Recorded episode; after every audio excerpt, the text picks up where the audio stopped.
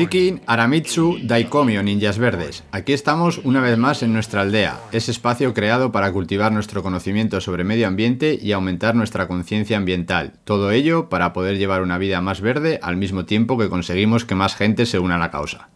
Si quieres que esta nuestra aldea cada vez tenga más ninjas verdes y llegue más gente, no olvides darle me gusta al podcast y suscribirte en tu reproductor habitual, para que no te pierdas nada y nos ayudes a seguir generando contenido. Y en nuestro objetivo de convertir simples ciudadanos en ninjas verdes, esta vez vamos a hablar sobre movilidad sostenible.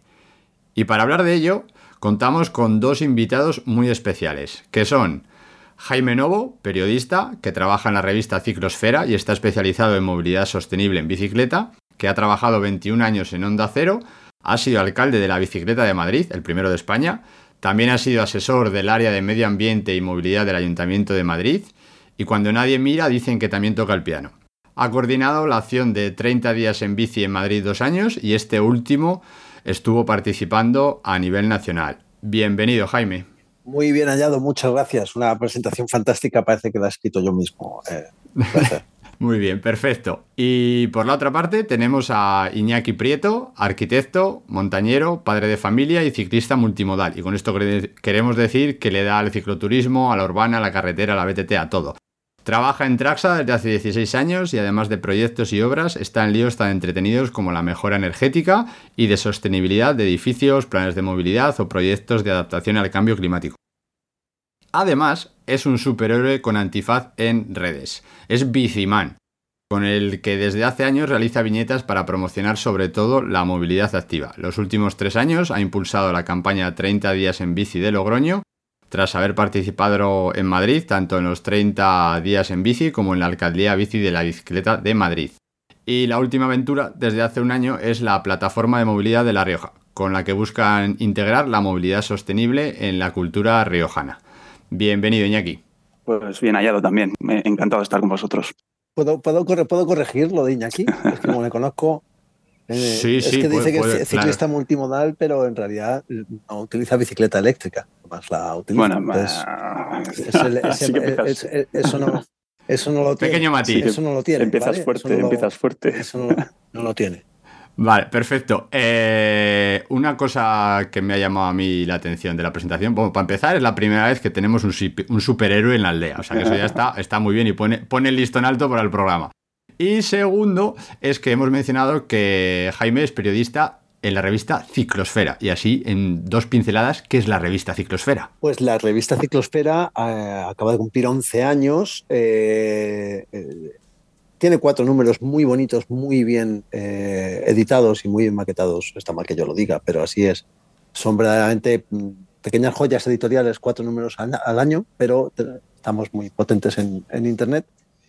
Y es, una, eh, es un medio de comunicación enfocado al ciclismo urbano y todo lo que y al cicloturismo ahora también y, todo lo que tiene que ver eh, en torno a la bicicleta para, para moverse por las ciudades. Entonces, se habla de cine, se habla de música, se habla de bici, se habla de novedades, se habla de todo. Y entonces así podemos decir sin temor a equivocarnos que probablemente en castellano es el, eh, el medio de comunicación sobre ciclismo urbano más grande que hay. Pues ya sabemos un poquito mejor qué es la... El lema, el lema que tiene la revista es más bicis, mejores ciudades. Es precioso. ¿No? Es, es un lema. Sí. más pues- bicis, mejores ciudades. Sí, y Mm, personas más, eh, más plenas. Mm. Más bicis, mejores ciudades, personas más plenas. Empeza- empezamos, empezamos fuerte, empezamos fuerte, esto está bien. Eh, una vez hecha la aclaración, que luego os la dejamos en los contactos del programa, ya nos vamos a meter al lío y lo vamos a hacer con nuestra primera pregunta habitual, que es cuál sería la gran verdad y o la gran mentira sobre la movilidad sostenible. Iñaki, Tú que eres más listo. Ay, qué jeta. Eso es empezar. Es que acabo de Ya, hablar ya, yo. Sí, sí. Es no. Luego, hablar luego la segunda pregunta la contestas tú, Jaime. Vale, venga, pero- perfecto. ¿Cuál es la gran verdad y por otro lado cuál es la gran mentira? Pues eh, son dos preguntas muy complicadas. Eh, como ya las teníamos preparadas de antemano, algo le daba al coco. Y eh, en la parte de la gran verdad, yo diría que, que la movilidad activa, que, que realmente hay que distinguir eh, qué se entiende por movilidad sostenible. ¿no? El- el- yo entiendo que la movilidad sostenible es la movilidad activa, aquella que es la, la óptima y- y más beneficiosa para las personas. Pues la movilidad activa e- es eh, la respuesta a muchos de los problemas que tenemos hoy en día en las ciudades. Esa es la gran verdad. ¿Y, y por qué es una verdad? Pues porque si profundizas un poco, rascas, el, el tema de la movilidad activa, es decir, eh, moverse andando o, o en bicicleta, usando las piernas, que para eso están, pues eh, tiene, tiene bondades como que es eh, un medio, bueno, tanto caminar como la bicicleta son medios de transporte muy, muy, muy económicos, muchísimo más que cualquier otro. Son medios de transporte que permiten llegar puntual a todos los sitios. Mm, Es, es raro que alguien que vaya en bici llegue tarde. Eh, tiene una bondad buenísima para la persona que la ejerce la movilidad activa, porque es buena para la salud eh, física y mental, las dos importantísimas. Él no emite ningún tipo de contaminantes, ni ruido, ni, ni, ni atmosféricos. ¿no? Tan importante es el atmosférico como el acústico. Eh, y, tanto daño generan eh, el uno como el otro. Estudiado ¿eh? en, todos los papers de medicina, eh, aparece así reflejado. Da una autonomía a todas las personas que la utilizan, eh, cualquiera que sea su edad, sexo y condición. Eh, se habla mucho del 880 y de, y de la diferencia de género. Entonces, bueno, pues eh, hombres, mujeres y, y- y edades de niños hasta mayores, eh, caminando en bicicleta llegan a cualquier sitio de, de prácticamente cualquier ciudad española. Y mm, pues es que podría seguir así tanto rato. Es, es una, es una herramienta de equilibrio social porque precisamente al, ser eh, apta, cuando hablo siempre de movilidad activa, insisto, ¿eh? Eh, al, estar al alcance de todas las personas, pues eso permite precisamente que, los accesos estén equilibrados, de nuevo, sea cual sea la condición social de, esas personas. Mm, ¿Qué más cosas? Mejora económicamente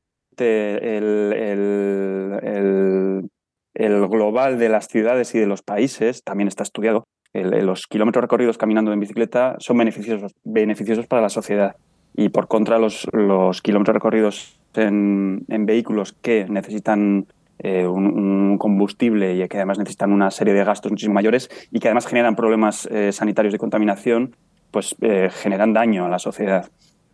Entonces, bueno, pues, pues eh, ¿qué más? ¿Qué más? Me falta una cosa también, el, y así a Jaime no le dejo nada, se lo pongo difícil por haber empezado yo. Yo lo tengo, lo tengo claro y no tiene nada que ver con La, está el- la línea que vamos ahora o, o por la que va Europa, que es el transporte de última milla. ¿no? Eh, es una de las herramientas en, en cuanto al transporte de carga que permite, pero aquí estamos hablando ya más de la bicicleta que no de la movilidad activa, que permite reducir muchísimo el impacto de, de esta fiebre que tenemos ahora de transportar cosas de aquí para allá por dentro de la ciudad. Así que con todo ese montón de cosas que, he ido diciendo, pues, pues bueno, eh, la verdad de la movilidad sostenible, pues que es que es la respuesta a muchísimos de los problemas de todas las ciudades. Hasta ahí la respuesta de la parte buena. Si quieres la Ah. mentira, lo dejo para después y se la dejo en bandeja a Jaime. O, o- No, yo te, o si quieres. yo te voy a responder como a quieras, dos porque soy una quieras. persona mucho más abierta, mucho más directa que Iñaki, que es que te, te- te- Iñaki te, te, te- te entierra en datos, ¿vale? Y en, y en frases perfectamente no, hechas. no, no he dado datos, no he dado datos. joder. Ya, bueno. Todavía. sí, en- eh, a ver, subrayo, aplaudo y, y- y aseguro que cada una de las palabras que ha dicho Iñaki es, es verdad. Pero la, la- la gran mentira de, de la movilidad sostenible eh, y de las personas que no lo hacen de forma sostenible es el yo no puedo. Eh, no, yo no puedo ir a- con los niños a- en, bici al cole. Yo, yo, yo no puedo hacer una mudanza. No, yo es que yo donde trabajo yo no puedo. El yo no puedo es la gran mentira que se dicen muchas personas a sí mismas. Y la gran verdad es, eh, puede que esté barriendo para casa esto de la, de la bicicleta, porque es el medio de transporte que yo uso, pero es verdad que, que- que desde el punto de vista casi filosófico, yo he analizado cada uno de los medios de transporte sostenibles y no sostenibles. Todas las formas de moverse. Y salvo caminando, la bicicleta es la única, y esto es verdad, es la gran verdad de la movilidad sostenible, la bicicleta es la única, el único medio de transporte que es bueno hasta para quien no lo usa. Que no hay ningún otro medio de transporte. Es decir, si yo voy en bici es bueno para quien no va en bici, que esto es algo sensacional, vamos. Y esa sí que es la gran verdad. Y, entonces, recogiendo todas las palabras de Iñaki, sumándolas a, las mías, eh, hay por ahí una frase que me encantaría saber eh, o recordar su autor, igual Iñaki sí lo, sabe, que es que la bicicleta se alza como, como, como solución directa o indirecta para prácticamente el 100% de las crisis que se te puedan pasar por la cabeza que haya tenido el ser humano. Eh, si es una crisis de salud, evidentemente la bicicleta, mmm, amigo, te ayuda. Si es una crisis energética, oh, rayos y centellas la bicicleta. No necesita energía. Eh, si es una crisis, eh, fíjate, hasta, hasta en las guerras hay anécdotas eh, en que la bicicleta ha sido protagonista y, ha sido una posible solución para determinadas cosas. Dicho esto, no, no creo que haya ningún otro medio de transporte que, que, que tenga todo, todo este currículum. Qué buen, qué buen periodista eres, porque has dado unos titulares ahí, pim pam pim, y, y todo, todo, lo que habíamos hablado está resumido en unos sí, titulares sí, estupendos. Sí. Me, queda, me queda la mentira, me queda la mentira, el, y, y, me has dejado Adelante. loco porque es, es verdad lo que has dicho, el, el, yo no puedo, me parece una, una buenísima, un buenísimo titular.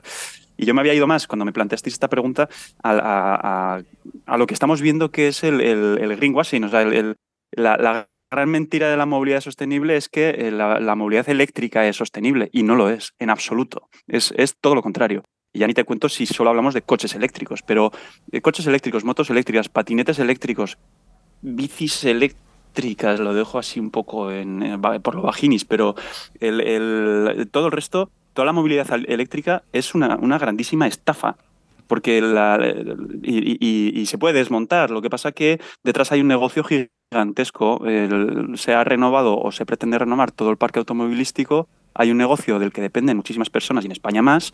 Y entonces, claro, nadie quiere decir las cosas así de bestias.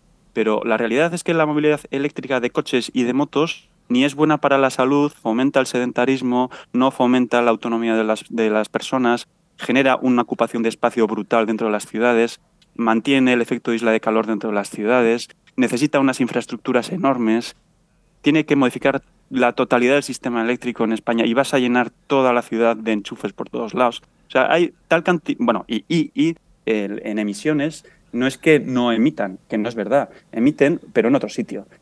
Entonces, claro, para generar esos cacharros que aparentemente son limpios, estás cogiendo un montón de recursos nuevos, litio y compañía, de otros sitios que están ahora mismo con, pues igual que las guerras de sangre, que los diamantes de sangre, pues estamos con el litio de sangre. Y, lo que está pasando es que todas las minas que hay por el resto de, países que no, no, están tan avanzados como los europeos o americanos, pues, pues claro, el, eh, están vendiendo el litio a precio de oro. Pero, pero no es solo la extracción de los minerales, eh, eh, que además es un recurso finito, mucho más finito que el petróleo incluso, sino que, el, sino que el, el, las emisiones que generan eh, para producir electricidad también son mmm, peligrosas. Y ahí hay otro doble juego, que es el, vender la idea de que con energías renovables todo va a ser maravilloso. Lo que está ocurriendo es que se está justificando destrozar el paisaje español que tenemos tan maravilloso porque como todo es eléctrico y todo con molinos y paneles parece que no afecta a nadie, pues resulta que tenemos movilidad sostenible. Es una gran mentira. Y aun con todo, además, las, las emisiones propias de los propios vehículos, eh, hay que contar no solo las, las del tubo de escape, sino también las del frenado y de los neumáticos. Y esas partículas resulta que son de las más cancerígenas, las PM10 y las PM2,5. Y entonces, claro, eh, cuando tú vas a foros de estos y preguntas, levantas la mano y dices, oiga, ¿y habéis tenido en consideración estas otras emisiones? Todos mm, te salen con otra pregunta para desviar el tema, pero es que eso nadie lo ha recogido y, y es un problema. O la cantidad de atropellos que se pueden generar por tener unos vehículos que afortunadamente son más silenciosos, pero eso es solo una cuarta parte del problema. Pero es que además no, bueno, pero, no, pero no lo oyes. Es, no, no, pero eso, eso ya está solucionado. Además, es una normativa europea, que es lo único que me gusta, de verdad, del todo el tema de los coches eléctricos. Y le voy a decir que es que eh, por debajo de 25 o de 30 kilómetros por hora están obligados a emitir un sonido que Sí. cada vez es más bonito y es que hay músicos detrás. Esto es una curiosidad muy chula. Bueno, que son músicos quienes Sí. componen eso. Bueno, da igual, es que me ha parecido bonito y te lo suelto. Sí, Eh, es- eh, pero sí, te- tienes toda, tienes razón. es bonito que, que tenga un sonido razonable, pero, pero aun con todo el atropello de a 25 por hora de un, de un cacharro de 2.500 kilos, por mucha música que lleve, te hace daño igual. No sé, es, Eh, es- no, no, ah, vale, vale, vale. No, pensé que decías Sí, que, no. eran, que, que- que había más atropellos porque no, por- claro. Aunque pongan la del tío Pensé vivo. que decías que había más atropellos porque no se les oía. sí, en parte sí, sí. Vale, perdón, perdón. Yo, des- después de. Después de la presentación que habéis hecho, a mí me da ganas de terminar el programa, cogerme la bicicleta e ir a dar una vuelta por ahí, pero hay que, hay que tener en cuenta que los ninjas están acostumbrados a una duración un poquito más larga. Entonces, por cortesía a los habitantes de la aldea, vamos a seguir un poquito más con el programa. Habéis mencionado, habéis mencionado un montón de cosas, pero yo he ido cogiendo pinceladas de varias eh, tengo dos y vamos a tirar por ahí. La primera es que yo lo tenía que apuntado como la siguiente pregunta, el ¿qué, se entiende por movilidad sostenible? Y ya habéis dado ahí la pincelada de movilidad activa, que sería, o entiendo que es como una vertiente de la movilidad sostenible. Entonces, ya también habéis dejado más o menos claro la opinión que tenemos sobre parte de la movilidad sostenible que engloba todo lo que sea la parte de electrificación de vehículos mm, así grosso modo. Eh, entonces la pregunta eh, viene a ser si tenemos que dejar de hablar de movilidad sostenible y empezar a hablar de movilidad activa.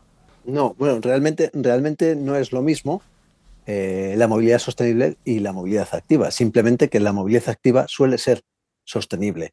La única movilidad activa te- que no sería sostenible sería la de las bicicletas eléctricas, porque finalmente las bicicletas eléctricas que se llaman de verdad bicicletas de pedaleo asistido solo funcionan, solo nos ayudan, solo se enciende el motor si nosotros pedaleamos. Con lo cual es una movilidad activa, pero no es del todo sostenible porque tenemos esa batería, que por cierto, Iñaki, no sé si es que le he cortado, pero no ha hablado del gran, gran, enorme, gigantesco macro problema que, va a significar el tema de qué hacemos con las baterías cuando ya no funcionan. Mm, Es cuando hay que cambiarlas, porque esas, pero eso es, otro, eso es otra guerra que luego entramos. Así que la movilidad, el resto de la movilidad activa, es decir, caminar y la bicicleta convencional, da la casualidad de que sí son sostenibles. El- el- añado una cosa, en la, o sea, la movilidad activa es sostenible, por supuesto, y creo que solamente le faltaría el transporte público. No hay que olvidarse que la intermodalidad, que es otro concepto así como muy manido, pero la intermodalidad es precisamente utilizar todos los medios de transporte eh, en grado de eficiencia eh, según la necesidad que tengas. Si yo me tengo que ir de Logroño a Madrid y tengo que ir a la oficina de, lo que sea, pues tiene sentido eh, irme a la estación de tren en, en- en una bici plegable, meter la bici plegable en el tren, que es una cosa que contamina mucho menos que el avión o el coche, llegar hasta, hasta Madrid, allí deshacer mi bici, coger la bici plegable y llegar hasta la oficina. O meter la bici plegable en el cercanías porque tengo que ir a una reunión a Colmenar y en Colmenar moverme con la bici. Eso es movilidad sostenible. O sea, es utilizar el, el mínimo de recursos posibles para llegar a la distancia que tú necesitas. ¿Qué ocurre? Que no estamos del todo acostumbrados a entender cuáles son las distancias apropiadas para cada tipo de movilidad. Ahora se habla mucho de la ciudad de los 15 minutos. ¿Eso qué significa? Pues eh, se está poniendo de moda cosas que en España ya tenemos. Ciudades de, de 100.000, 150.000, 200.000 habi- 200.000 habitantes que tienen 5 kilómetros, 6 kilómetros de largo y que se pueden recorrer en media hora tranquilamente caminando o en bicicleta. Eso es una, ciudad de 15 minutos. Pero en otras ciudades mucho más extensas se han dado cuenta que lo que quieren realmente es tener pequeñas aglomeraciones de ciudades de 15 minutos donde tengan todo a mano en esa distancia, el trabajo, el comercio, los colegios, los centros de salud, el ocio.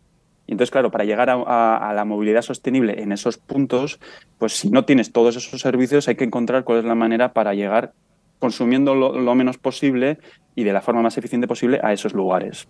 En, en el fondo... Pues mira, Iñaki ha, Sí, di, di, Jaime. Ay, perdona, que te vuelto No, a perdona, perdona. Pensé Es que me enro- me enrollo No, mucho. Que, que- que habías, que habías, no, pero has, has comentado así como de perfil, imagino que luego a lo mejor entrábamos en el asunto, pero has comentado com- como de perfil los centros de trabajo y eh, ese, ese- ese- ese es- un gran núcleo de movilidad que la pandemia nos ha enseñado al teletrabajo. ¿no? Entonces, al final, la, la- la- la movilidad más sostenible de todas es la no movilidad. Entonces, eh, eh, eh, eh, gran parte de, la problemática de la movilidad lo tienen, eh, eh, eh, lo provocan las propias empresas con el presencialismo, con el famoso presencialismo y el, y el tener que estar determinadas horas y el no poder variar los horarios. Yo entiendo que una tienda tiene que abrir a una hora concreta y cerrar a una hora concreta. Yo entiendo que un cine tiene que tener un responsable para darle al botón de la película para que empiece a una hora concreta, que el teatro necesita unos actores que estén a una hora concreta, pero hay muchas empresas que Entonces, eh, el, teletrabajo ha ayudado mucho, pero se está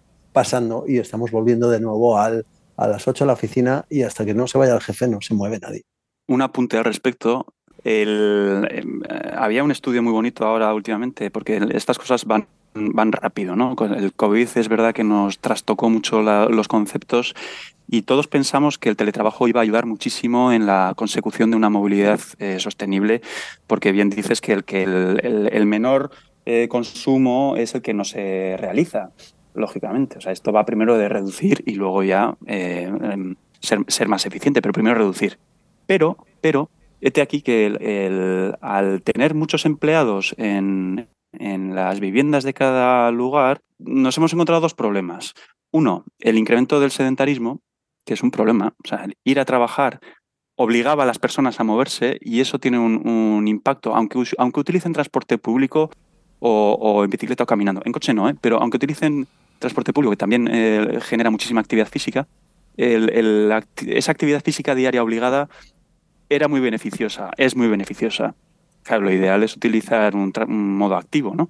Pero estar en casa todo el día, levantarte con el pijama y, la tostada y encender el ordenador para meter la clave y estar en la oficina, ay, ay, eh, hay algún problemilla ahí. Y luego encima... Bueno, igual podríamos buscar una solución a eso. Sí, el pedalear mientras, mientras trabajas, sí, estaría bien. Es como...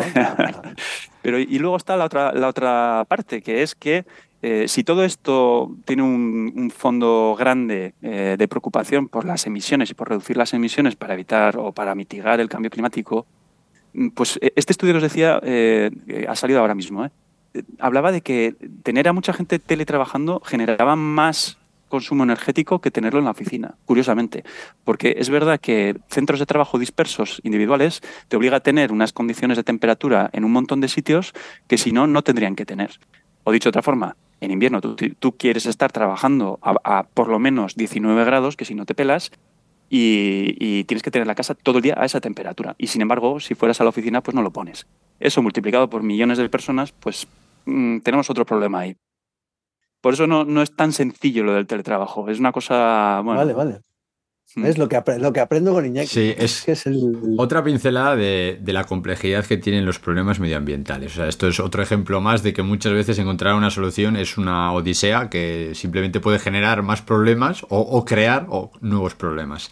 Eh, habéis vuelto a dar un montón de pinceladas de un montón de cosas y así es muy fácil seguir tirando el programa por un sitio o por otro.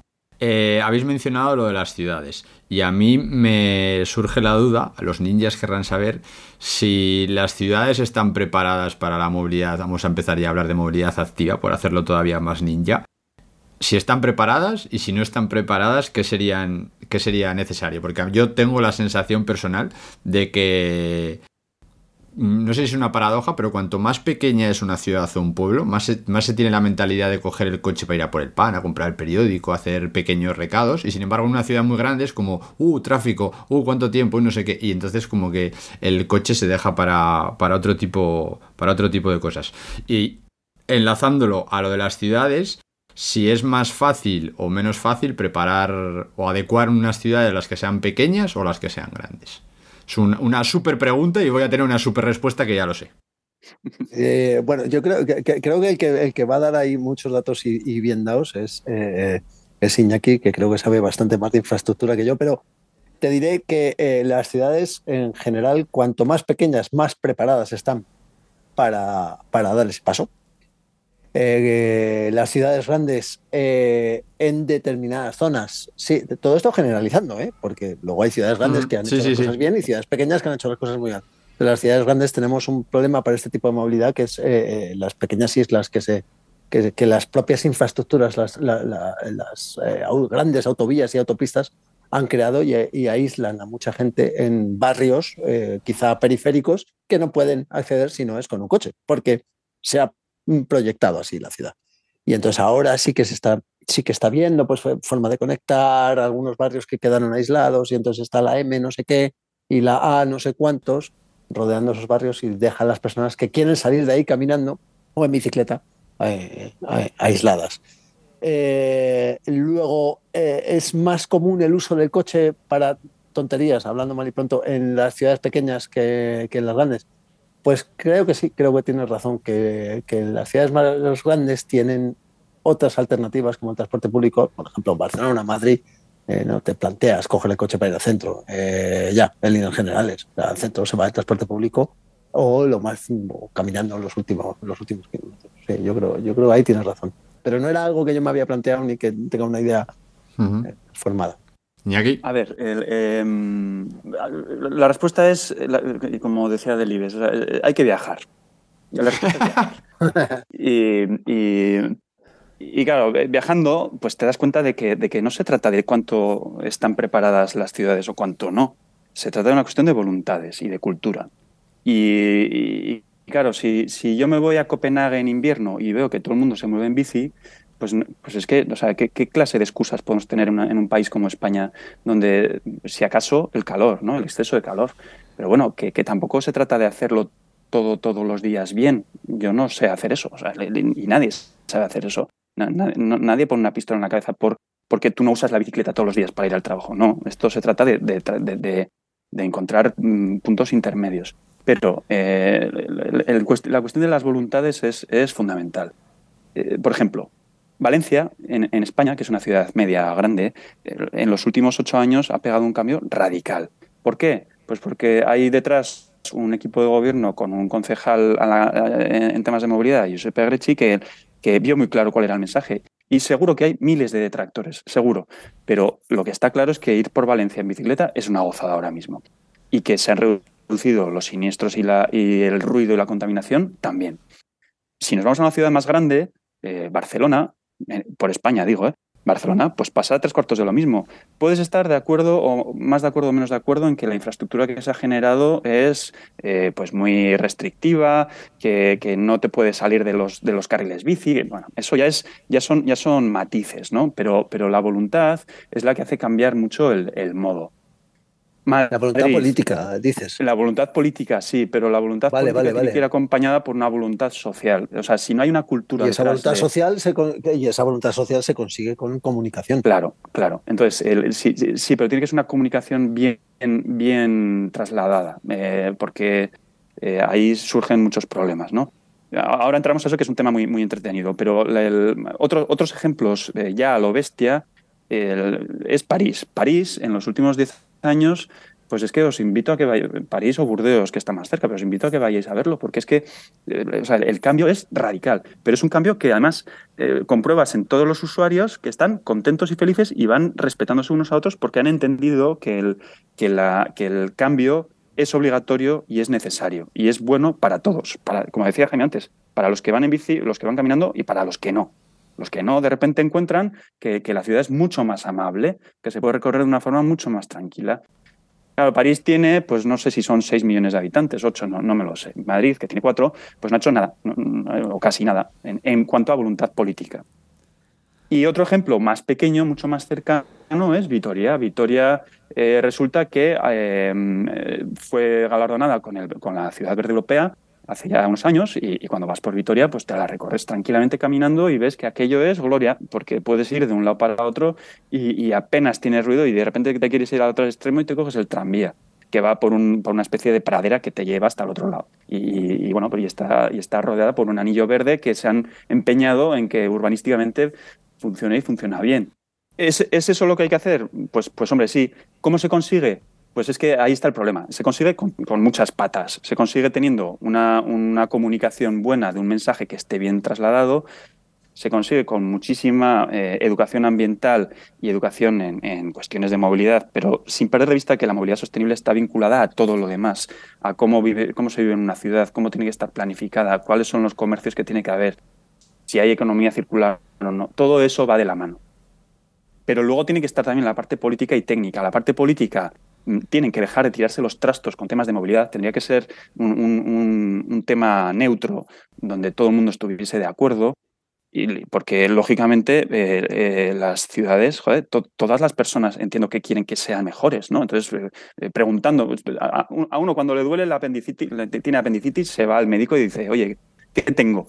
Y te dice apendicitis, hay que operar. Y tú ya no dices más, te dejas operar, te hace la incisión o la paroscopia y, y tira millas. Pues aquí es igual. O sea, un político detecta que una ciudad o un ciudadano detecta que una ciudad está mal y a quién pregunta, pues hombre, habrá que preguntar a arquitectos, urbanistas, eh, qué sé yo, em, asociaciones que, vayan en esa línea, eh, no sé, ecologistas, pero también a los, a los comerciantes. Habrá que hacer un consenso. Y, en Vitoria lo que ocurrió precisamente es que había un consenso. Había un consenso técnico, un consenso político y un consenso social. Y entonces fue cuando... Bueno, pero hay veces que no, hay veces que no hay consenso y se da un golpe sobre la mesa y ocurre el cambio. Sí, es verdad. Eh, porque, por ejemplo, estamos hartos de ver, y te he vuelto a cortar, pero es que necesito está bien, está bien. esto. No, es que es, que es verdad, eh, es muy fácil encontrar artículos de las quejas que hubo cuando se peatonalizó la calle Preciados en Madrid o la calle o la calle Arenal, ¿no? Y hoy en día sería impensable tener esas calles de nuevo abiertas al tráfico. Cada vez que hay una peatonalización siempre es una voluntad política. La calle Larios de Málaga, sin ir más lejos, casi le cuesta el puesto al alcalde. Eh, cuando la peatonalizó y hoy en día eh, pues nadie se plantaría todo lo contrario. Por resumir, por intentar resumir, Iñaki, corrígeme, porque es que me parece súper interesante, pero quiero aglutinar para crear de todo tu gran speech un único titular. Es que harían falta, en realidad, eh, para ese cambio, siempre hablamos de que en España no hay cultura ciclista. Bueno, habría que decir dónde, ¿no? porque efectivamente en Vitoria, en Valencia, en Sevilla, en, San Sebastián sí que hay cultura ciclista, pero venga, una ciudad donde no hay cultura ciclista, donde está el, donde eh, parece que gobierna el eh, no puedo, es que eso no es para mí, ¿no? Es que yo no puedo y tal. Bueno, pues entonces, ¿cómo cambiamos esa cultura ciclista? ¿Cómo conseguimos que Madrid la gente vaya en bici? Pues creo que habría cuatro patas principalmente. Eh, la primera es, para cambiar la cultura ciclista hay que meter, meterle mano a la educación, para empezar ya, desde ya, la segunda es eh, meterle mano a la comunicación, pero todos estos mensajes, tanto en la educación en los primeros años de vida como en la comunicación para eh, todos los adultos, para decirles que dejen el coche y que empiecen a utilizar la bici, el transporte público o que caminen, no tienen sentido si cuando salen a la calle con su bici o con sus pies, lo que se encuentran son, eh, pues eso, islas y, y, un millón y medio de coches. Así que hay que hacer algo de infraestructuras también eh, y preparar un poco esa ciudad para eh, ese gran cambio. Y por último, eh, ventajas y ayudas fiscales o en formato mm, de, digamos, ayuda a la compra de bicicletas, ventajas fiscales en, para quienes vayan en, en bici a trabajo. Mm, es, esa conjunción de las cuatro cosas, educación, comunicación, infraestructura y ayuda, creo que podría llegar a generar cultura ciclista. ¿Hay una quinta? Hay una, quinta. Hay, una, quinta. que es la sanitaria. La sanitaria no hay que olvidarla porque la, parte de salud es tanto más importante que todo lo que has dicho. lo vimos con el COVID. En cuanto tocas la salud, las decisiones son brutalmente más grandes y más rotundas. Y con la, con la... Sí, pero eso podría estar dentro de la comunicación. Dentro de la comunicación, eh, decir a la eh, gente que es que, puede cambiar su vida. Sí, Sí, pero eh, al igual que ocurrió con la ley antitabaco, que, que fue un consenso también desde la OMS y, vino después de muchos años hasta que realmente se aplicó en España, aquí pasa un poco parecido. O sea, hay que conseguir el consenso sanitario porque si no se entiende que la movilidad activa está directamente vinculada con el sedentarismo, la obesidad, problemas de diabetes, o sea, que todo el sistema sanitario depende de que la población esté en condiciones o no, con eso, si no se entiende desde el mundo sanitario, no tenemos nada que hacer si no, si no conseguimos trasladar ese mensaje. Entonces, la movilidad activa es eh, un poco la solución a la perpetuidad de nuestro sistema sanitario que todo el mundo envidia, pero que nos lo estamos cargando. Y, nos lo estamos cargando porque mm, no nos estamos preocupando por garantizar que las condiciones de todas las personas sean buenas y que realmente utilicen el sistema sanitario quien, quien, está con problemas de verdad. No digo que los que, los que lo usen ahora no tengan problemas de verdad, pero sí digo que el, modo en el que nos desplazamos afecta a muchas más personas y por eso hay ese gasto sanitario. Mm, yo creo que es una pata igual de importante que las demás. Por eso mi empeño siempre en el... En el, en el cinco, cinco patas.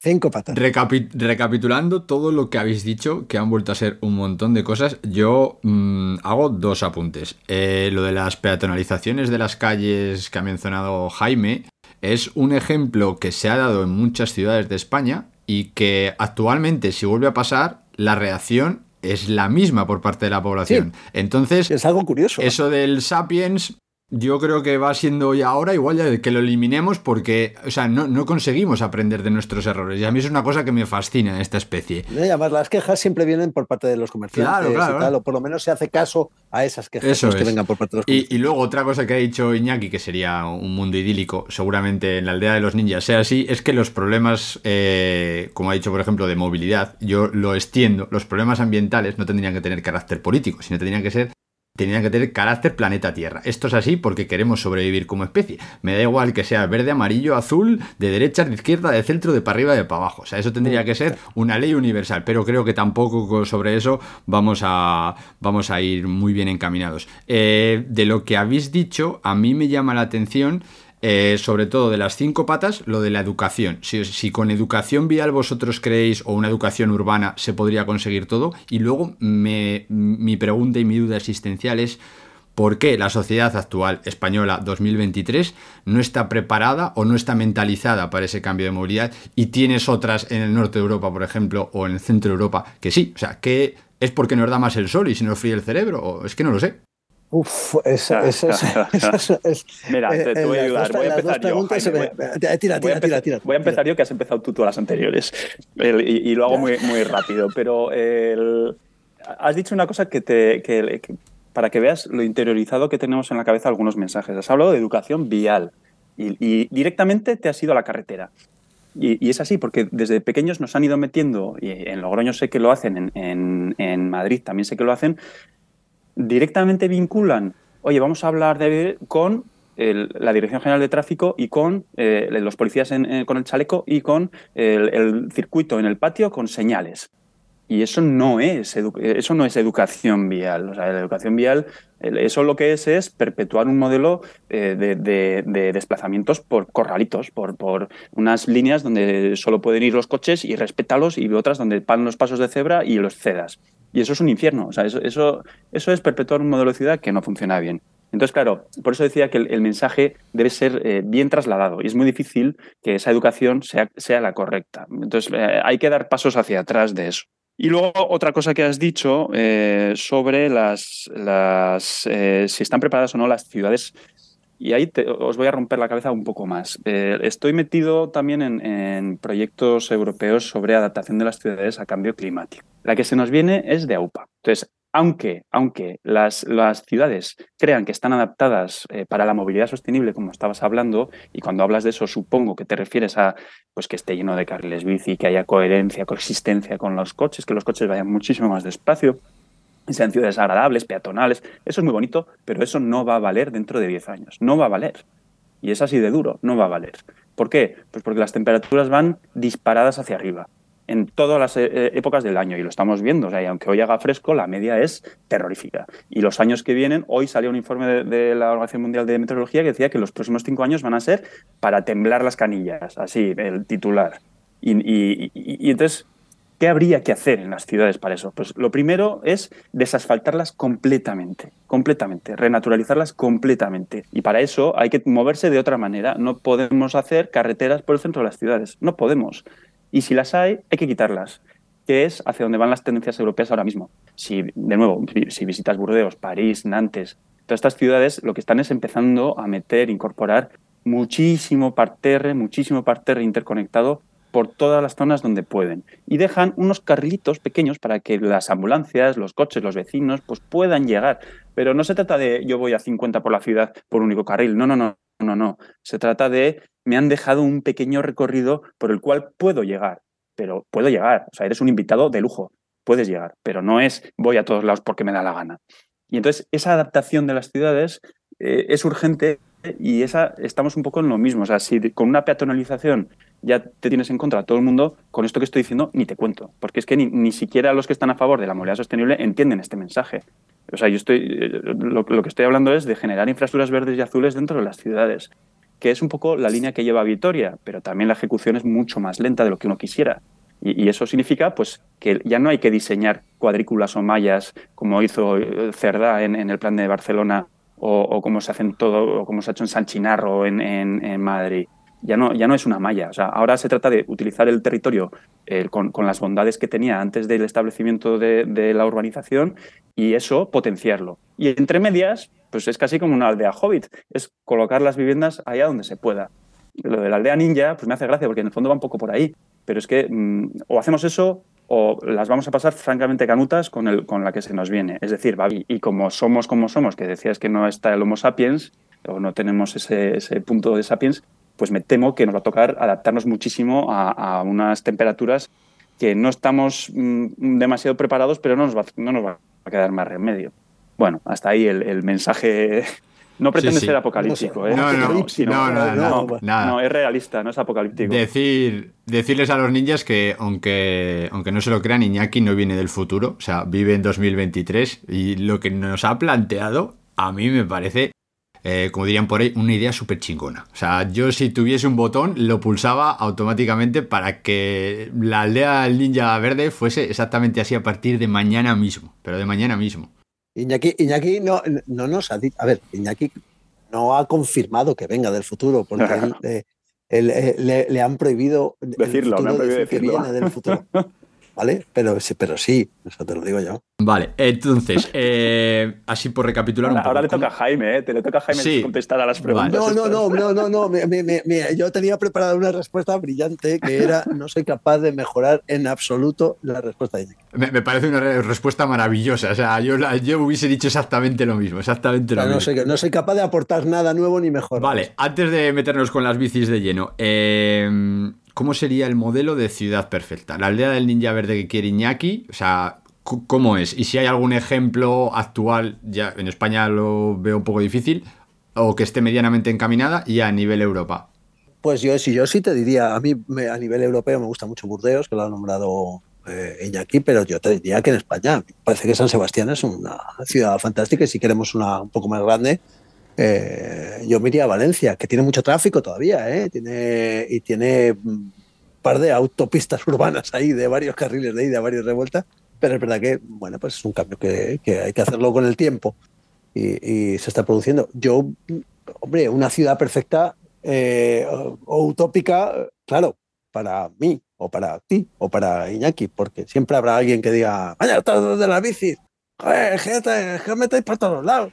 Eh, pues la bici como queja la tiene el peatón y la tiene el, automovilista. Eh, está en una especie de sitio entre todos, o sea, eh, como de sitio entre medias entre ambos. Es peatón, a veces es eh, vehículo otras, y entonces molesta a unos y a otros cuando quieren, cu- cuando se trata de personas que se molestan por todo. Entonces, una ciudad utópica eh, está llena de bicis. Yo creo que sí, o es amable con las bicis. No sé si llena de bicis, porque tú te vas a Ámsterdam y, y- y ahora te, tienen un problema en Ámsterdam que están ya solucionándolo con el tema de la. que solo tú, tú miras Ámsterdam y solo se ven bicis. Entonces, eh, bueno, están buscando maneras de aparcar las bicis y de, y de quitárselas de en medio de alguna manera, las que están aparcadas, ¿eh? Ujú. Con, un plan de parkings y de renovación de las plazas. Pero, mm, pero no, mm, eh, es muy difícil eh, encontrar una ciudad eh, perfecta ni siquiera en el cine. Yo tengo, yo tengo tres ciudades que me gustan mucho. eh, no son perfectas tampoco, lógicamente. Pero son Friburgo de Brisgovia, que, bueno, está ahí en el en el límite entre Alemania y Francia. Y fue una de las. Está al lado de la Selva Negra y es, tiene una cultura brutal, brutal en, temas de movilidad y en temas de, temas ambientales. Friburgo es, un lujo. Muy cerquita de Friburgo está Estrasburgo, que también eh, ha pegado un cambio muy, muy grande y, la verdad es que es una maravilla recorrerla en bici o caminando y, y- luego hay una tercera que ya le he dicho que es Copenhague, mm, pero precisamente porque, porque es, es un modelo, eh, es un modelo mixto, no es en Ámsterdam, que, que claro, cuando, cuando hablas con personas que no conocen este mundo, enseguida te dicen, ¿qué? ¿Tú lo que quieres es que esto sea Ámsterdam? ¿no? Yo, no, no, no, no, es que Ámsterdam es exactamente igual de malo que, que Madrid, porque la tiranía, Se me pasa por la la cabeza, tiranía ¿eh? del coche de, de Madrid es la tiranía de la bici en Ámsterdam. Un peatón no disfruta en Ámsterdam, está estresado y, no se trata de eso, se trata de, de- del equilibrio, ¿no? De, un equilibrio. Un equilibrio siempre en base al, al respeto al más débil y, y en una pirámide de, movilidad que está ahí más que estudiada y más que superada. Pero bueno, eh, Copenhague es, una buen- es un buen ejemplo de ciudad que tiene ese equilibrio. Y luego, eh, por añadir un poco al tema de la bici, eh, yo creo que, o sea, has dicho muy bien, Jaime, esto de, de que está en el punto de mira de todos, ¿no? Es, es, es como el, el grano en el culo de, del coche y el culo del peatón. y el grano- pero en realidad, o sea, no, no lo es, no lo es, lo que pasa es que no lo saben. Lo que hay que conseguir es que el, se entienda la bicicleta como, un, como algo de orgullo. A ver si me explico. En el momento en que todos entendamos que quien monta en una bicicleta está haciendo un favor a todo el mundo, que es bueno para todo el mundo, en, en el momento en que entendamos eso, incluso que, que- que hay negocio detrás también, que, que es una... Es un, Sí, ahora, ahora línea de hablaremos de eso, porque, porque- enorme. sí, porque quiero, sí, comentarlo. Claro, Dale, dale. pues cuando se entienda eso, el- entonces empezaremos, en ve- en vez de ver al- el Fast and Furious y ver un, un Porsche Cayenne y la gente se quede mirando como, guau, que este sí que mola el tío. No, cuando veas un tío que va con una Fixie o con una Simuler y, y- y va con, con- no sé, o sea, estas chicas que veía yo en Ámsterdam con, con una, con una, con una Urban Arrow que tiene una capota perfecta con, con una bici de carga que lleva dos niños y la compra y no sé qué, y va cruzando el canal y dices, joder, ¿qué es esto? Cuando lo veas así, cuando ese orgullo esté interiorizado en la cultura española, entonces eh, a quien, a quien miraremos como grano en el culo será el coche, que es lo que hay que hacer. O sea, si yo tengo coche Claro. también, pero, pero cada vez que lo cojo me siento, me siento mal si lo uso en ciudad. Y me siento un poco menos mal si tengo que ir a sitios donde no hay otra manera de llegar. No, llegará un momento en el que el- no sea necesario tener coche. Yo creo que ese momento está próximo eh, porque podrás alquilarlo, podrás compartirlo, podrás, yo qué sé. Las aplicaciones Bueno, ya, para eso ya- ya- ayudan. ya- se sí, puede. en Madrid claro, sí, pero, pero- en ciudades pequeñas no. Sí. No, no, pero alquilarlo incluso para vacaciones, ¿no? No tengo coche, pero en agosto alquilo uno porque Claro. me voy a Astorga, yo que sé. Claro, Eh, claro. bueno, por decir, igual. No, por decir me- un sitio, me por decir un sitio bonito. por decir un sitio bonito. Eh, me ha parecido súper interesante lo que has dicho y además voy a pasar eh, rápido por ello porque quiero ir al tema del negocio. Lo de Fast and Furious, ¿no? Eh, la película, ¿no? Todo relacionado con, con que, digamos, con, eh, te- tener un coche caro, bueno, potente es sinónimo, ¿no? De, de- de alguien que ha triunfado, ¿no? De hecho, o de alguien guay. De hecho, es que ni se nos pasa por la cabeza poner a James Bond junto a la bicicleta y admirarle, ¿no? James Bond tiene unos coches chulísimos, fa- de- eh, que es pues el, mini que, que dispara cohetes o el BMW que yo que sé, ¿no? Entonces, eh, es, curioso cómo el propio James Bond, eh, películas sensacionales, eh, pero que, que ya vinculan el superhéroe eh, a, a un, a un vehículo, ¿no? Eh, Batman tiene un coche chulísimo, eh, en fin, quiero decir que ese tipo de cosas eh, eh, contribuyen a la cultura, a, a la no cultura ciclista. Bueno, pues a ver, Humphrey Bogart fumaba en las películas y era guay fumar. Ahora ya no se nos pasa por la cabeza, ¿no? Ahora el que fuma es el malo eh, en las películas. Entonces eso Yo- yo- eh, yo que quiero dar una vuelta. Quiero agradecer públicamente a Shakira, si nos está escuchando, porque lo, lo- lo me- lo mejor que ha ocurrido con el mundo de la bicicleta fue la canción de la bicicleta suya, el- que fue... Bueno, sí, pero, a ver, sí, pero a ver. Entre- a ver, eh, pero por ver, poner el ejemplo, o sea, por, por, por ver cómo, cómo cambias un poco la balanza hacia la bondad de la Lleva- bicicleta. llévame en tu Sí, bicicleta. eso. Claro, sí, pero bueno, ella estaba cantándole a, Piqué. Bueno, bien, sí. Eh, porque Piqué fue, te recuerdo que le quitaron el carnet de conducir por, por, por Sí, ir a- sí, con sí, exceso sí. de velocidad y entonces decidió utilizar una bicicleta eléctrica que era ilegal porque corría que Sí, se corría, corría, porque sí, no- sí, y también le quitaron la bicicleta al pobre Piqué que se ha quedado sin nada en cuestión de años. Se ha quedado fíjate sin cómo nada. se ha quedado.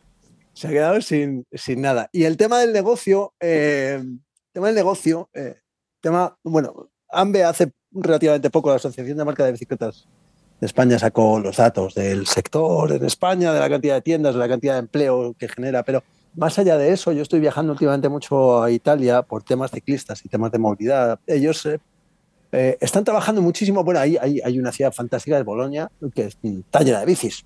Está, eh, eh, hay una movilidad ciclista ahí dentro y no, no es conocida. Hay varias eh, zonas, eh, eh, o sea, varias ciudades más o menos pequeñas, algunas más grandes, en el, sobre todo en el norte de Italia, que digo en el norte porque en el sur no lo conozco, que sí están haciendo las cosas bien a nivel de, de movilidad, ¿vale? Pero se han preocupado mucho, hay una cosa muy chula que se llaman bike hotels, los hoteles ciclistas, y, y entonces no es solo un hotel donde tú llegas y puedes aparcar la bici, eso por supuesto, o sea, es un hotel 100%, es, una- es un enorme consorcio de hoteles por todo el país eh, que están preparados para ciclistas y donde el ciclista se siente como en casa, incluso si no tienes bici. Es decir, no, yo es que vivo en Canadá, me voy a ir a conocer Italia. Entonces no me llevo mi bici porque tengo que ir hasta Italia. Entonces se va a Italia, Y ahí tiene absolutamente todo, hasta las zapatillas, con calas, te acompañan, te dan la ruta si no quieres que te acompañen, te, tienes un, servicio de desayuno a las cinco y media de la mañana por si eres eh, madrugador. Eh, o sea, absolutamente todo lo que te puedas imaginar en torno a la bici para que el cliente ciclista se sienta a gusto. Y esto no lo hacen por ser guays, lo hacen porque es un negocio.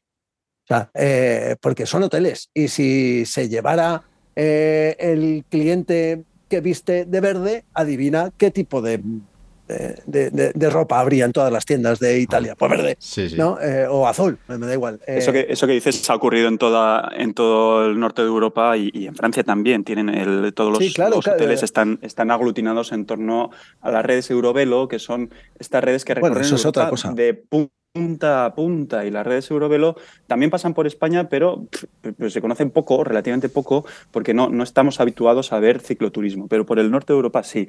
Y te puede ocurrir que te haces, pues qué sé yo, 450, 600, 800 kilómetros recorriendo el Danubio, de camping en camping, de hotel en hotel, donde te abren las puertas a dormir en la habitación con la bici si hace falta, pero el, porque saben que, que es, el, es la nueva tendencia de, de turismo, porque realmente... Eh, no hemos dicho otra gran verdad de la movilidad, bueno, de, en este caso de la bicicleta, pero es que, que, no verás a una persona que vaya triste en una bicicleta. Es que genera, como genera esas endorfinas en el, en el, en el, en el desarrollo del ejercicio físico, pues hace que estés muchísimo más contento.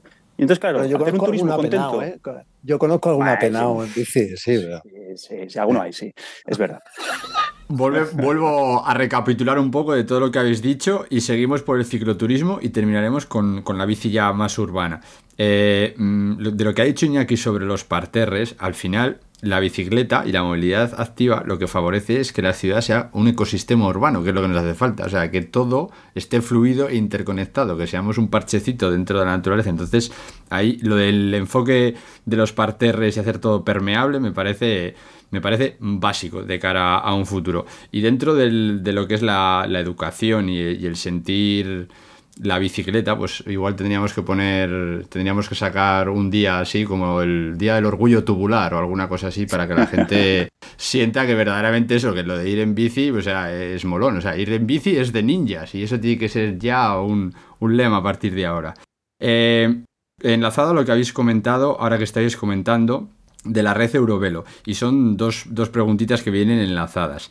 Si existe alguna ruta, alguna ruta cicloturista eh, que esté ya preparada en lo que viene a ser España sin incluir el Camino de Santiago, que es yo creo el Camino de Santiago francés el más clásico, y si existe alguna web donde tú puedas tener una serie de viajes programados en bicicleta, tipo lo del Eurovelo, pero a nivel nacional o peninsular, porque Eurovelo ya hemos visto que para nivel Europa no.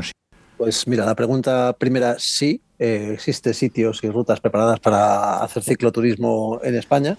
Es verdad que tenemos un problema de servicios. Eh, las rutas están, pero no todas tienen todos los servicios que nos gustarían. Y hay determinados, vamos a decir, por llamarlo de alguna manera, desiertos entre poblaciones que te obligan a hacer muchos kilómetros. Entonces, bueno, eh, pero tienes la ruta de la seda, tienes en Madrid está Cicla Madrid, que yo también estoy trabajando con ellos. Es una asociación eh, que aglutina un montón de, de, empresas en torno al ciclismo, al turismo en bicicleta, eh, no empresas de bicis, sino hoteles, restaurantes, ayuntamientos, asociaciones diferentes, bueno, en fin. Y en Madrid hay eh, un montón de rutas preparadas para hacerte de Alcalá de Henares el Escorial en bicicleta prácticamente sin, sin, tocar. Eh, pero te encuentras el problema de los servicios. Cuando tú vas por las rutas Eurovelo en, en Europa eh, no pasan 300 metros sin bueno, me pasa, pero no pasa un kilómetro sin que tengas una casetita con, de reparación o un hotel o un sitio donde pararte o agua o una pequeña población. Está muy bien hecho. ¿vale? Eso está muy bien hecho. Y eso en España, pues mm, entran tres eurovelos, una de ellas directamente coincide al 100% con el Camino de Santiago francés. La otra eh, es la que forma todo Atlántica. el arco mediterráneo, la, la Atlántica. Atlántica. Eh, bueno, la Atlántica va por el por camino el, francés, pero luego baja por Portugal. En, sí. No, vale. Y luego tienes la de la del arco mediterráneo que empieza, si no me equivoco, en Cádiz y termina en Atenas. Eh, ¿Qué ah. pasa con las rutas Eurovelo? Eh, voy muy rápido, Iñaki, sí, que sí, tienes mucho que aportar aquí.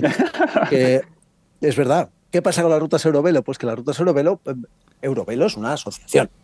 Y entonces eh, tiene unos estándares y entonces propone eh, a las ciudades que se sumen a su asociación y que manden su propuesta de ruta. Ahora mismo se acaba de mandar una propuesta a, Eurovelo para que eh, la Eurovelo ibérica pase por el centro de Madrid. Eh, gusta mucho a los ayuntamientos por donde pasa, gusta a todo el mundo mogollón, pero Eurovelo tiene que darle lo que. ¿Qué pasa? Que esta ruta ibérica nace en Lisboa y termina en Francia. Bueno, iba a terminar en Francia, pero es otro follón.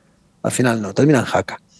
Eh, esta ruta cruza por un montón de comunidades autónomas. Esta ruta, por cada comunidad autónoma, cruza por un montón de provincias. Esta ruta, por cada provincia, eh, cruza por un montón de localidades. Y cada localidad, cada provincia, cada comunidad autónoma tiene su propia decisión. Entonces, esto recuerda una película de, yo creo, de la, época del destape que se llamaba Las Autonosuyas, ¿no? En vez de las autonomías, porque cada uno hacer lo que le da la gana. Entonces, en una Eurovelo eh, europea, tú notas el cambio de Eurovelo, no en la señalización, pero sí a lo mejor en el firma, en los servicios, sí cambias de país. El problema de España es que si cambias de código postal ya hay, ya hay grandes cambios en, en, la Eurovelo. Y eso tenemos que mm, superarlo ya. Y creo que ese problema de las autonosuyas eh, eh, en cuanto a las rutas eurovelos, casi lo menor que nos pasa, porque claro, nos pasa con la educación, nos pasa con la sanidad, nos pasa con los políticos, nos pasa con todo. Hay, hay afortunadamente un, una cosa en el cicloturismo en España que sí que está bien o que va camino de estar bien, que son las vías verdes.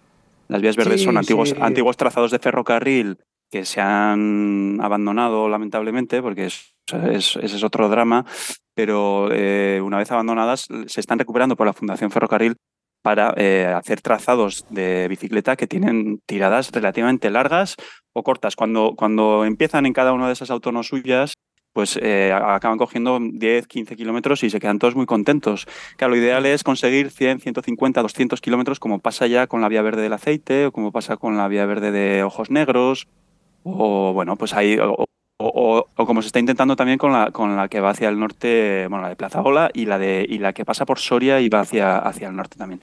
Bueno, son, son eh, para iniciarse en el cicloturismo por España son una buena alternativa. Cuando llevas ya dos te aburres, pero eh, para hacerlo en, plan familiar está bien. El problema, pues que tú no puedes terminar la, vía verde y coger un tren y volver al punto de arranque, como ocurre en el, en el resto de Europa no te queda más remedio que aprovechar el taxi de, del señor del pueblo que sabe lo que hay y te lleva a precio de oro hasta, el, hasta donde has empezado. Eso, eso es una pena. Pero bueno, eso es así y funcionan bien. ¿eh? Las, vías verdes es una buena opción de, de, cicloturismo. Se te ha olvidado decir, dentro de la, además de la Vía de la Plata, eh, el, canal de Castilla. Que es una canal de Castilla, fantástico, espectacular, sí. espectacular para sí, visitarla. Sí, es una joya que tenemos en España que se conoce poco y que desde Alar del Rey hasta Valladolid, eh, son ciento y pico kilómetros, una, es una maravilla. y volvemos a lo mismo, mientras sea, mientras sea, un, mientras sea un negocio y que, y que la sí. gente y las localidades entiendan que por ahí no van a pasar eh, eh, perroflautas eh, que duermen en una esquina, sino que vienen eh, familias francesas que se van a dejar 800 euros en una cena sin pestañear, pues cuando, cuando por eso se creó Ciclamadrid también, porque se comprende que es, una, que, que, es un destino turístico, ¿sabes? Que es una forma de, de, de, de hacer turismo. No es que sean un turista desarrapado que se ducha más bien poco, como decía en la, en la película de Amanece que los pocos, que decían, no sé si me gustan mucho a mí estos europeos que unos días van en bici y otros días huelen bien. hemos, hemos superado ya afortunadamente eso y esto, y vuelvo a decir Astorga porque voy mucho y porque me gusta, en Astorga se han dado cuenta. En Astorga los hoteles más caros y buenos con que tienen spa y mm, todos los servicios son los primeros en ofrecer un servicio para, para el que viene a hacer el Camino de Santiago en bici porque saben que no es ningún colgado eh, sin dinero. Había, había, otra pregunta en el aire que era el Día del Orgullo, eh, el Día del Orgullo del tubo, el Día del Orgullo de la bici. O ya existe. Eh, de hecho, la, la, anécdota es que era estaba, estaba puesta un 17 o 19 de abril, no me acuerdo, porque 13, en aquel día, 13, no me acuerdo, era en abril. No sé, eh, no sé. Pero luego se ha cambiado al 3 de junio. Eh, entonces, claro, la anécdota es que eh, se puso el día aquel porque era el día del LSD y la bici. ¿Por qué? Porque el inventor del LSD resulta que se, cuando descubrió esa sustancia química, pues se, se pimpló un cacharro de qué y, y, cogió la bicicleta que tenía al salir del laboratorio y fue el viaje de su vida. Claro, y, ahí viene un poco la historia de que Jaime me lo contará mejor seguro porque se lo sabe. Sí, mejor. Bueno, por, por, bueno, porque la Organización Mundial de la Salud cuando decidió que la bici era importante también decidió que igual no era conveniente que se vinculase con el sí, LSD, sí. aunque sea una anécdota sensacional y maravillosa correcto, y divertida, correcto. pero no puede ser. Y ahora no. es el 3 de junio. Se pasó al 3, al 3 de junio, se pasó, sí. Y, y, bueno, ese día, lo que pasa aquí en España, eh, pues sí, se hacen, pero se hace lo, pues lo de siempre, lo, lo, las pocas actividades que se pueden hacer eh, en esta cultura actual, que es, pues vamos a hacer una bicicletada todos juntos cortando el tráfico y ya está. Pues eso no Sí, fíjate, creo que para la bici y para la movilidad es, eh, se hacen más cosas en España. Eh, a finales de septiembre, sí, con la el, Semana la Semana Europea Europea de la Movilidad, de la movilidad pero, claro, porque viene de Papá Europa. Y si Papá Europa se enfada, igual nos ponemos firmes, ¿no? Entonces, eh, todo lo que viene de Europa, pues parece que sí le hacemos caso. Pero el día de la bici, pues no. Mm, bueno, eh, un poco con lo que has dicho ahora, oye. ahora de Europa. No, no, no, no. no. Te veo. Ha estado, ha estado, está todo, está siendo todo muy perfecto. No hay ningún y, entrenamiento ninja y, que sea capaz de aguantar a estos dos pesados. Muy completo. Eh, cierro lo del cicloturismo y un poco enlazándole con lo de la, de la movilidad urbana. Vamos a hacer como unos, un, unos breves consejitos para que los ninjas se, pueden, se puedan mover en bici. Entonces, si sois capaces de sintetizar y de resumir muy mucho, que esto es la, es la dificultad que os pongo. Eh, por una parte, ¿qué sería obligatorio para ir en bici, por ejemplo, por la ciudad? Si hay que llevar casco, bici, que ir por el carril bici, no sé qué, no sé cuántos, lo que queráis. O sea, ¿cómo se debería comportar un ciclista ninja, por una parte? Y luego, como lo habéis dicho en la introducción, quiero que hagáis un speech emotivo, emocional, para esos que dicen de yo no cojo la bici porque hace frío, por el tráfico, porque sudo, por el cansancio, porque la abuela fuma, por lo que sea. Voy a empezar yo, ¿vale, Iñaki, para variar? Me parece bien. vale, ¿qué hace falta para ir en bici por la ciudad? Pues una bici. Ya está. Ya está, no te hace falta nada más. Iñaki lleva chaleco reflectante, está muy bien. Eh, yo lo llevo sí porque puedo. El casco está bien, sí, está bien. No, hace falta una bici, ya está.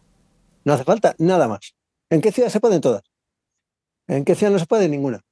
Eh, si tienes una bici, hincha las ruedas, mira que los frenos estén bien y tira. Y ya está y el primer día dirás, notarás algunas cosillas y las irás mejorando. Se acabó. Y en cuestión de dos semanas eres el ciclista urbano más pro ciclista del, del mundo. Y luego un speech, eh, voy a ir muy corto y eh, es algo que mm, me gusta pensar y es que eh, eh, al contrario de todo lo que hemos hablado en esta hora que llevamos hablando, eh, de verdad hay un sentimiento muy egocéntrico de ir en bici. Y es que al final es puro egoísmo, te lo aseguro. No se va, uno no va en bici uh, porque sea más saludable, porque sea mejor para el medio ambiente, porque ahora no.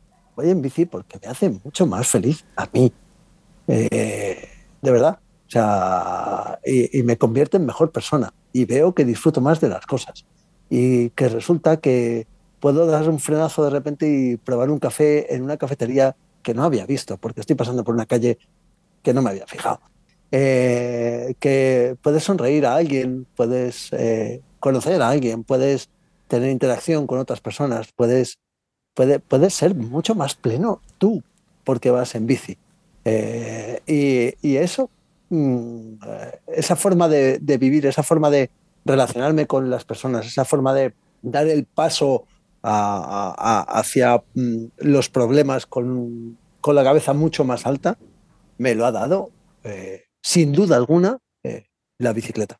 Y yo llevo ya 18 años, bueno, me ha pasado, pero 17 años o 16 años yendo en bici a todos lados, eh, como medio de transporte, y, y lo, mi forma de afrontar cada uno de mis problemas y cada una de mis alegrías, estoy convencido de que, de que me la ha dado la bicicleta. Así que si no te va el medio ambiente, si no te va la economía, si te da un poco igual el sedentarismo, vete en bici solo porque es mejor para ti.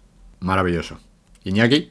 Pues es que no puedo decir mucho más. Eh, me, has, me, has, me, has, cortado, pero, pero, pero como no me sé callar, eh, sí, sí, voy a decir dos cosas. Una, eh, o sea, es verdad que la mejor bici que, con la que puedes empezar a moverte por la ciudad es la que tengas. Eso eh, no, hay que comprarse nada. Si tienes una bici, ponla un poco a punto, una revisión de 30 euros y, échate a rodar. Pero ahí viene un poco, eh, me pongo más serio, de derechos y obligaciones. La bici es un vehículo en la ciudad y como tal, pues tiene, tiene tanto derecho como todos los demás, pero tienen las mismas obligaciones. Entonces, el circular por calzada o circular por carril bici, pues tiene una serie de, de implicaciones, ¿no? De, para circular por la ciudad, pues eh, es obligatorio para niños de menos de 16 años llevar casco. Para circular por ciudad es obligatorio tener un timbre y tener unas luces delante y detrás. Es obligatorio tener reflectantes. Para circular por ciudad, yo creo que esas son las obligaciones. No puedes, no puedes eh, escuchar música con altavoces, con, con, auriculares, perdón. Sí podrías ponerte un altavoz en el manillar.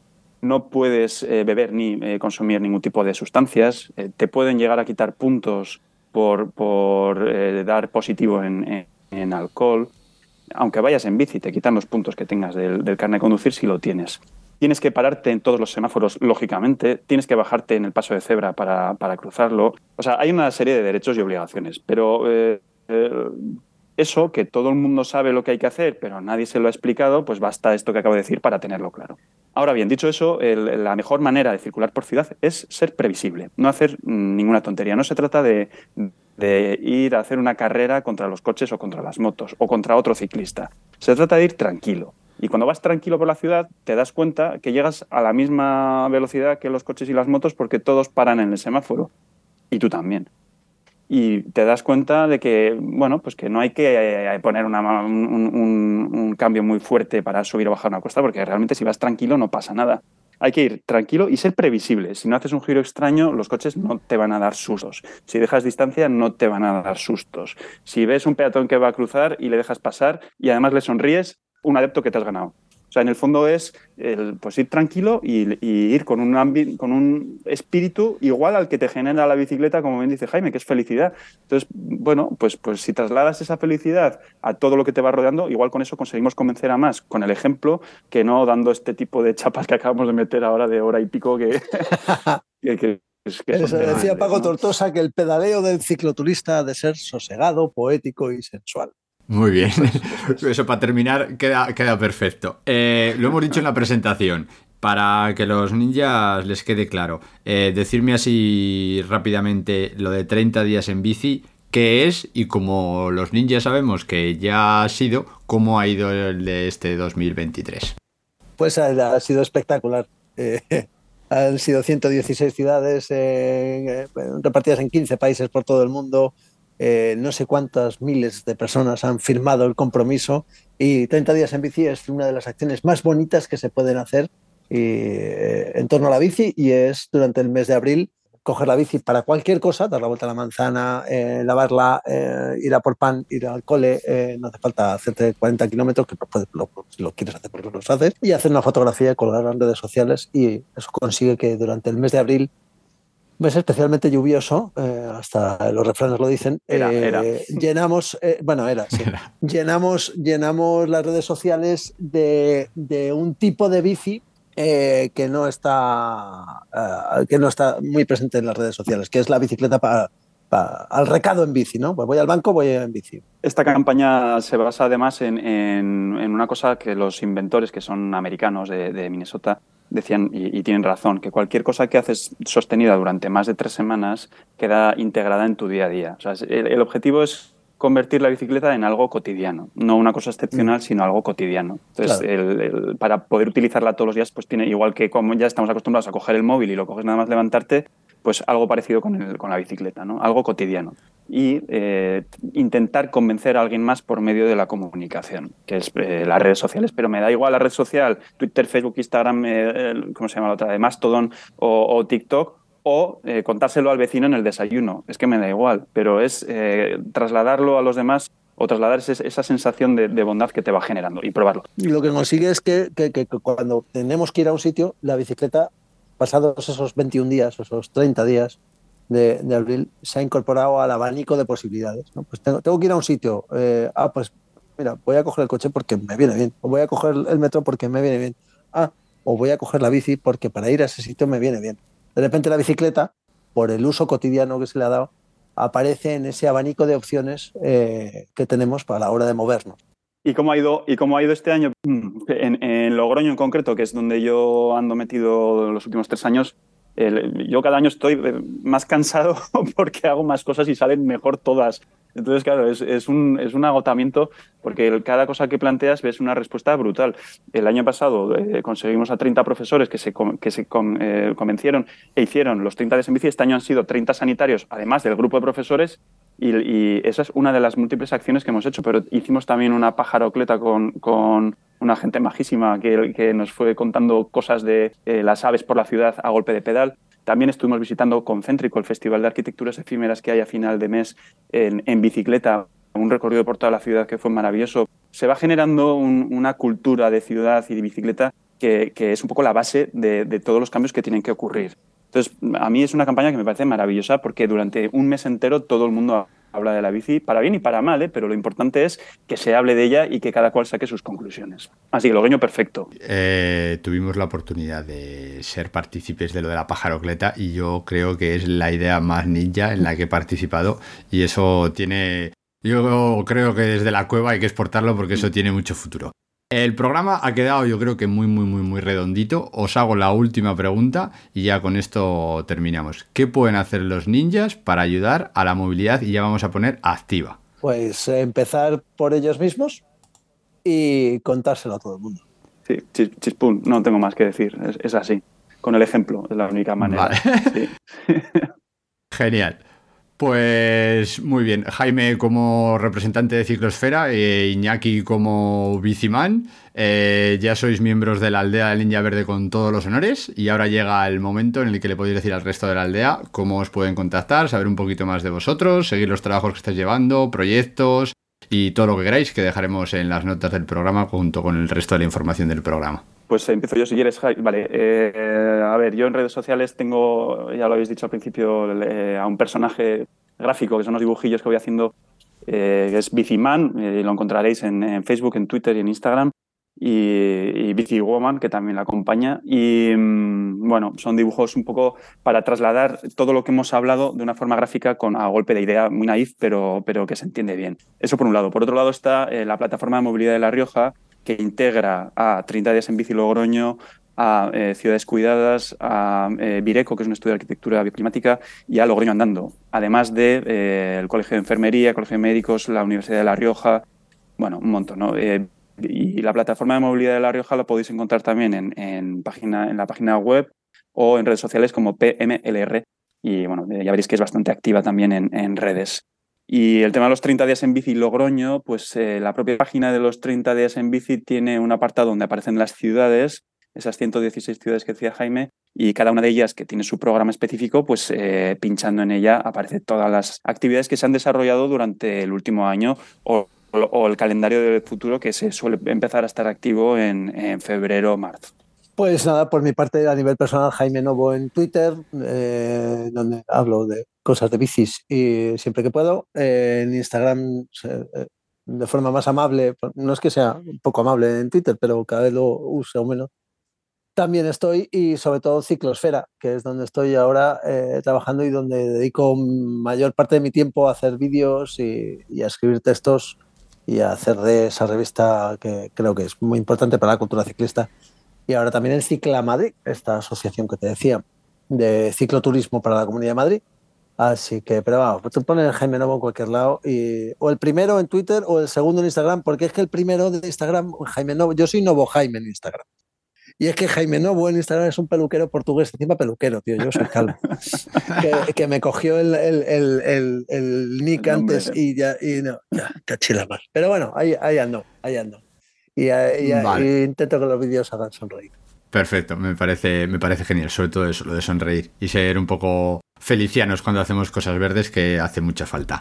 Así que hasta aquí nuestra aldea de hoy, os animamos a que os suscribáis al podcast si os ha gustado y le deis difusión. Esperamos vuestras opiniones, comentarios, ideas, nuevas propuestas o sugerencias para futuros capítulos que podéis facilitarnos a través de nuestras redes sociales buscando la capucha verde de El Ninja Verde.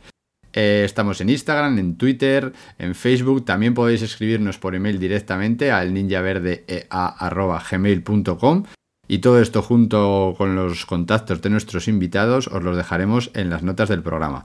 Por último, deciros que pertenecemos a la red Podcastidae, la red de podcast de ciencia, medio ambiente y naturaleza. Y recordad, hacen falta ninjas verdes, haces falta tú.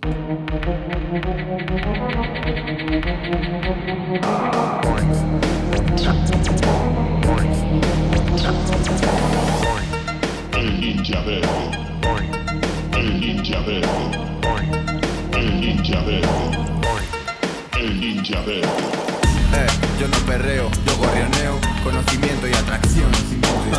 Eh, yo no perreo, yo gorrioneo, conocimiento y atracción. El ninja verde. El ninja verde. El ninja verde.